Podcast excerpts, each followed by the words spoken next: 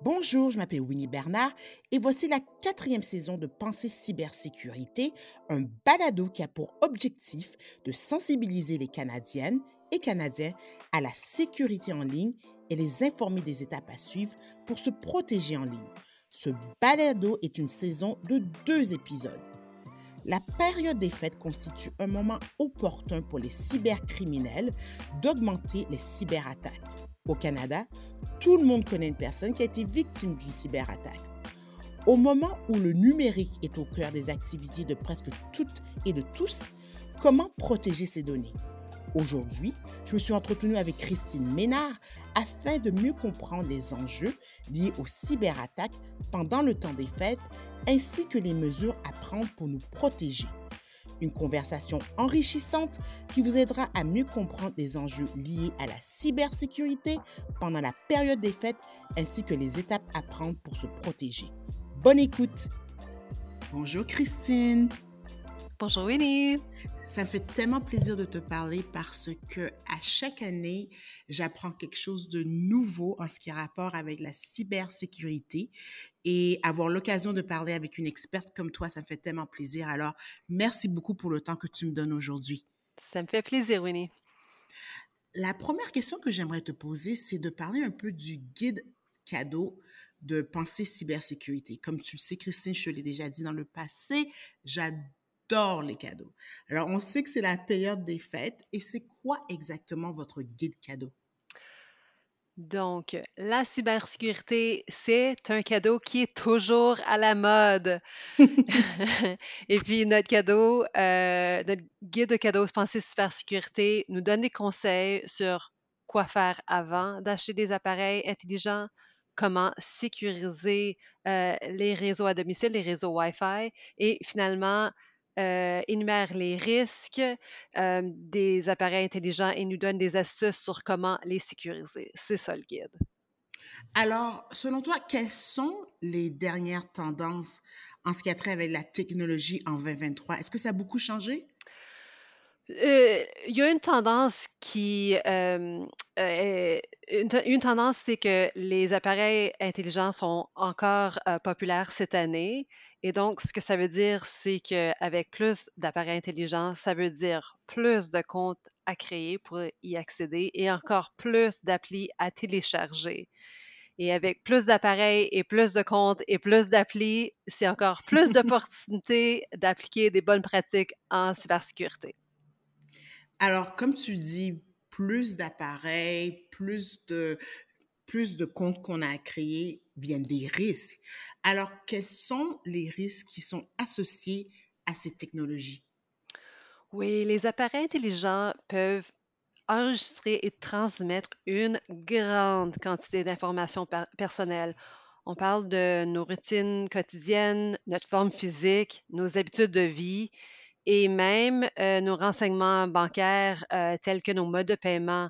Donc, c'est vraiment de l'information euh, personnelle et, peut-être qu'on veut peut-être pas partager avec n'importe qui.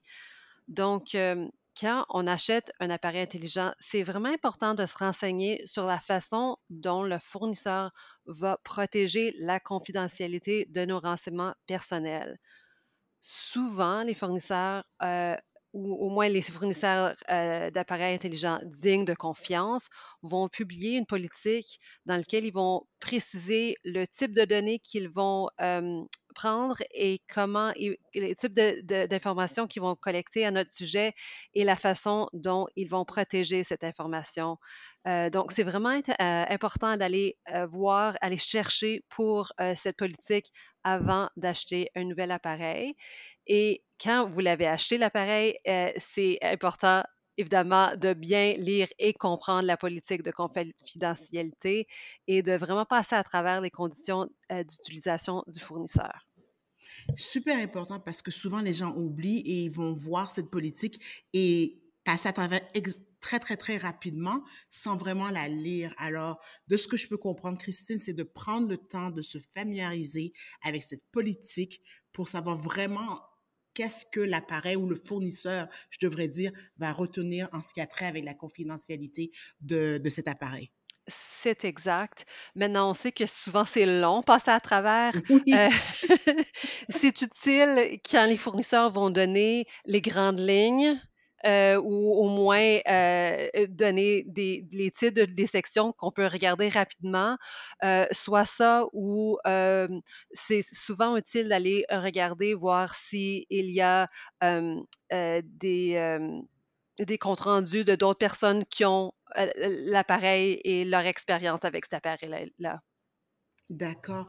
Ben, Christine, en parlant de nouveaux appareils, moi, je viens d'acheter deux nouveaux appareils pour Noël, pour l'anniversaire de mon mari, une tablette et un nouveau téléphone intelligent. Est-ce Wow! que tu... Un beau cadeau, hein? Oui, un beau cadeau. Christine, est-ce que tu pourrais me dire, lorsque je vais lui remettre ces deux appareils, quelle est la marche à suivre lorsqu'il aura reçu ces appareils pour s'assurer que ces appareils sont bien sécures? La première chose à faire pour ces 2 appareils-là, c'est vraiment, heu, de créer des mots de passe ou des codes personnels pour les protéger et de s'assurer que, hem, les, heu, les appareils vont se fermer ou vont se, verrouiller après quelques minutes, sans l'utiliser. Donc c'est super important de créer des mots de passe pour les appareils et ensuite, on recommande d'activer l'authentification multifactorielle donc, sur euh, les téléphones intelligents, souvent, euh, il y a une forme euh, d'authentification multi- multifactorielle qui utilise soit euh, euh, le visage ou l'empreinte digitale. Euh, donc, c'est une autre chose importante à faire, c'est d'activer cette authentification. Pareillement, pourquoi est-il si important, Christine, de faire les mises à jour de, ces, de nos appareils, que ce soit des nouveaux appareils ou les appareils qu'on a? Oui, les mises à jour ne sont vraiment pas si excitantes et ça signifie que nous avons souvent tendance à sous-estimer leur importance. Ouais. Mais les mises à jour, c'est vraiment euh, une des moyens les plus simples de protéger nos appareils contre les cybermenaces. Lorsque les fournisseurs euh, diffusent des mises à jour, c'est souvent pour des nouvelles fonctionnalités, mais plus important encore, c'est souvent pour résoudre des problèmes de sécurité Heu, dans ces cas-là, c'est parce que le fournisseur a découvert un problème avec leur logiciel et la mise à jour vient résoudre ce problème. Donc, les mises à jour, c'est vraiment une méthode simple et souvent, c'est une méthode qu'on peut faire soit automatiquement et pendant, heu, la nuit quand on dort. Donc, heu, les mises à jour, super important et aussi souvent facile aussi. Euh, Christine, moi j'aimerais savoir, est-ce qu'il est vraiment nécessaire d'avoir un logiciel antivirus sur nos ordinateurs et pourquoi on devrait l'avoir si c'est nécessaire?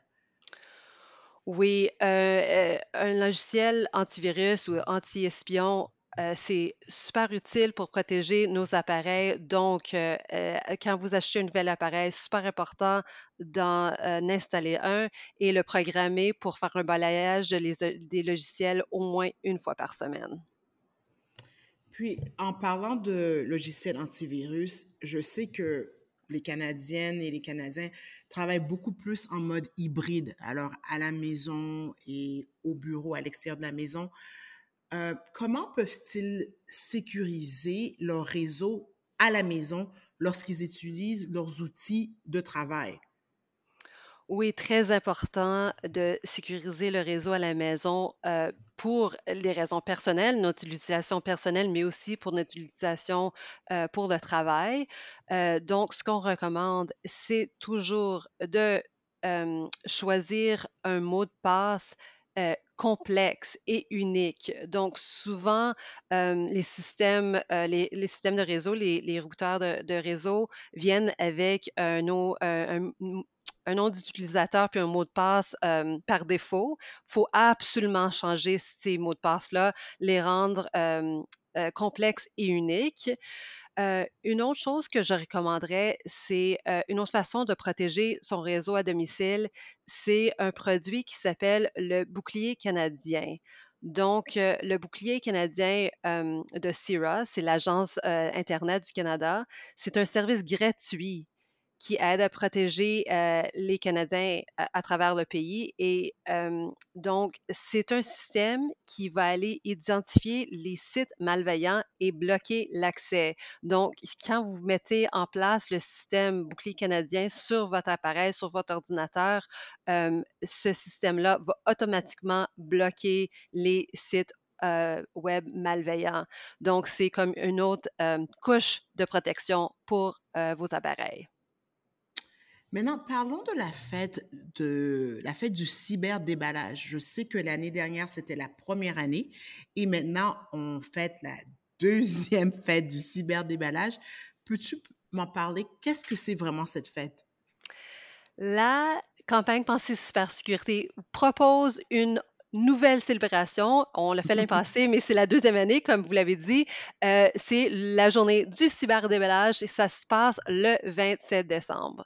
Donc, euh, ce qu'on propose, c'est un jour où les Canadiens ouvrent tous les nouveaux appareils qu'ils ont reçus pendant le temps des fêtes et s'assurent qu'ils sont sécurisés dès le départ. Euh, et on parle de euh, comment sécuriser notre réseau, ça on en a parlé un peu, comment mm-hmm. sécuriser nos appareils, donc les détails dont on a parlé, et puis comment assurer que nos nouveaux appareils sont toujours mis à jour et comment les personnaliser. Donc, si vous visitez notre site web pensécybersécurité.ca, il y a tout ce qu'il vous faut pour bien célébrer et bien protéger vos appareils le 27, le 27 décembre. Christine, quand on pense au mot de passe, c'est pas toujours facile. Souvent, les gens vont décider d'utiliser le même mot de passe pour chaque plateforme, que ce soit leur email, le réseau, euh, sociaux et même euh, leur système de banque en ligne. Est-ce que tu pourrais m'expliquer pourquoi c'est une grande erreur d'utiliser le même mot de passe pour toutes nos plateformes? Vous avez tellement raison, Winnie. C'est une super grande erreur d'utiliser euh, le même mot de passe sur tous les réseaux et pour tous les comptes. Et la raison pour cela, c'est quelque chose qu'on appelle des attaques qu'on nomme les attaques de bourrage d'identifiants. D'accord. Oui. Donc, c'est un terme qui peut sembler un peu compliqué, euh, mais finalement, c'est quand même euh, pas mal simple. Quand on parle de bourrage d'identifiants, c'est quand les cybercriminels utilisent euh, des identifiants volés sur un site web pour accéder à vos comptes sur d'autres sites web. Donc, on entend dans les nouvelles qu'il y a souvent des compagnies ou des magasins qui ont eu des, des attaques, des cyberattaques, et où est-ce que les noms et les mots de passe et les identifiants des clients se sont fait prendre. Et donc, cette information-là, elle est ensuite vendue à d'autres cybercriminels qui peuvent les utiliser pour accéder à vos comptes. Donc, si vous avez utilisé votre courriel et votre un mot de passe pour accéder à un magasin en ligne et vous perdez accès à ce, ou ce, mot de passe-là est volé, mais vous l'avez réutilisé sur un autre compte avec le même courriel pour y accéder, c'est dans ce cas-là que un cybercriminel pourrait accéder à ce deuxième compte-là, même s'il n'y avait pas eu de problème avec ce deuxième compte. Donc, si vous avez réutilisé le même mot de passe pour un compte super sensible, par exemple votre compte bancaire, votre compte du, à l'Agence du revenu du Canada, ça, pourrait être un gros problème. Donc, on vous conseille de toujours utiliser des mots de passe uniques pour chaque compte. Et parlons des phrases de passe. C'est quoi exactement une phrase de passe? Oui, les phrases de passe, c'est quelque chose qu'on recommande parce que souvent, c'est difficile de se souvenir des mots de passe complexes. Donc, on, encourage les gens à utiliser des mots de passe complexes qui ont plusieurs caractères. On parle de 12 ou 15 caractères avec des symboles, avec des majuscules, mais ça devient complexe. Ensuite, on vous dit que tous ces mots de passe soient uniques. Donc, c'est beaucoup. c'est beaucoup. C'est beaucoup à retenir. Donc, on vous propose des phrases de passe. Donc, avec une phrase de passe, c'est plus facile de créer un, mot de passe qui est long, qui est unique, mais qui est en même temps facile à se souvenir. Donc, euh, on, propose des phrases de passe qui sont euh, quatre mots choisis au hasard et au moins 15 caractères. Ça veut dire que ça pourrait être n'importe quoi, chien, maison, rue, euh, pomme. Oui. Et puis, ça, ça a été choisi au hasard. Et après, euh, est-ce que ça, c'est assez ou est-ce que je devrais rajouter aussi des chiffres ou des signes? Quand c'est quand même assez long, plus que 15 caractères, euh, c'est moins important d'inclure des signes. L'important, c'est d'avoir quelque chose qui est long et qui est unique. Donc, oui, absolument, vous pouvez ajouter des, symboles ou des signes, mais euh, au moins 15 caractères et des mots, mots choisis à hasard, c'est le plus important. Est-ce qu'après ça, il faut changer son mot de passe souvent? On vous recommande de changer immédiatement votre mot de passe si vous soupçonnez que votre compte a été compromis. Mais normalement, non. Normalement, euh, il n'est vraiment pas nécessaire de changer euh, les mots de passe, surtout si vous ne les réutilisez pas. Donc, si vous avez des mots de passe uniques et il n'y a pas eu euh, de problème, il n'y a pas eu de compromis, pas de problème, vous pouvez les garder. Tu as mentionné un peu plus tôt que oui, c'est compliqué d'avoir un mot de passe qu'on doit retenir pour tous nos comptes, pour toutes nos plateformes. Est-ce qu'il y a un gestionnaire de, de, mots de passe qui existe? Oui, les gestionnaires de mots de passe, c'est un outil euh, vraiment utile euh, pour gérer tous ces mots de passe-là. Donc, un gestionnaire de mots de passe, c'est une application qui va euh, tenir compte de tous ces comptes et de ces mots de passe uniques et vous donner accès à ces mots de passe là sur vos appareils. et vous avez un mot de passe le plus important qui protège ce gestionnaire de mots de passe ou souvent aussi le gestionnaire de mot de passe peut être protégé avec l'authentification multifactorielle, mais vraiment, les gestionnaires de mots de passe, c'est super utile à utiliser pour protéger nos mots de passe. Tu, tu viens de mentionner l'authentification multifactorielle. Pourquoi est-il important de l'activer? Oui, on a beaucoup parlé des mots de passe et des phrases de passe, euh, mais même le mot de passe ou la euh, phrase de passe le plus robuste n'est pas totalement sûr, mais l'authentification multifactorielle ajoute un autre niveau de sécurité, une autre couche de sécurité à nos comptes et nos appareils. Donc, euh, l'authentification multifactorielle, quand on parle de multifacteur, on parle de multi, plus qu'un. Donc, on demande soit deux choses différentes pour vous donner accès à vos comptes. Et Microsoft, selon une étude de Microsoft, euh, on nous dit que l'authentification multifactorielle peut bloquer jusqu'à 99,9% des attaques contre vos comptes. Oh wow! Oui, oui, c'est super, euh, c'est super bon comme euh, protection. Donc, l'authentification multifactorielle, il y en a plusieurs sortes. Mais en général, on parle de trois choses. Ce que vous savez, donc un mot de passe ou une question de sécurité, ce que vous possédez, euh, donc quelque chose comme votre téléphone. Donc, si vous avez un numéro de téléphone, c'est un numéro de téléphone unique. Donc, si on vous envoie un texto à ce numéro de téléphone-là, ça, ça garantit, ça, ça garantit que c'est vous. Et finalement, ce que vous êtes. Donc, dans ce cas-là, on parle de vos empreintes digitales, votre visage, vos yeux ou euh, votre voix. Wow, ça c'est vraiment vraiment bon à savoir et c'est vraiment bon à savoir ce 99,9%, ça me rassure beaucoup. Et voilà, c'est ce qui conclut le premier épisode de la série sur la cybersécurité. Je me suis entretenue aujourd'hui avec Christine Ménard.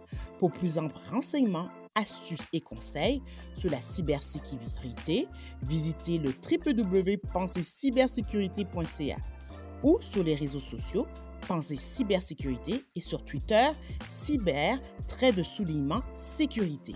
Ici Winnie Bernard. Si cet épisode vous a plu et je l'espère, abonnez-vous, partagez-le et laissez-nous un commentaire. Merci à notre réalisateur Steve Daniel. Merci d'être à l'écoute. Au revoir